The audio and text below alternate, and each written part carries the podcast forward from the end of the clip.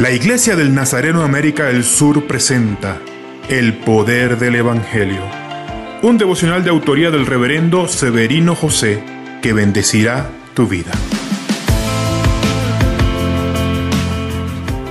Cristo usa dos ejemplos para ilustrar la misma esperanza, ropa nueva y ropa vieja, y vino nuevo en odres nuevos.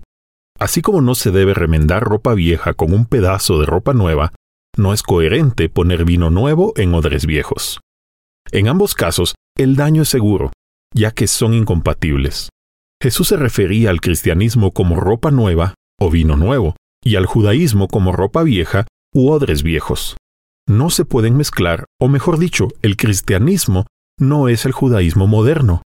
Es algo completamente nuevo. El judaísmo es esencialmente como la mayoría de las religiones, moralista, basado en el esfuerzo personal lleno de reglas y culpa. El Evangelio, por el contrario, no se trata de lo que hacemos, sino de lo que se ha hecho por nosotros. Su fundamento está en la gracia, el amor y la fe.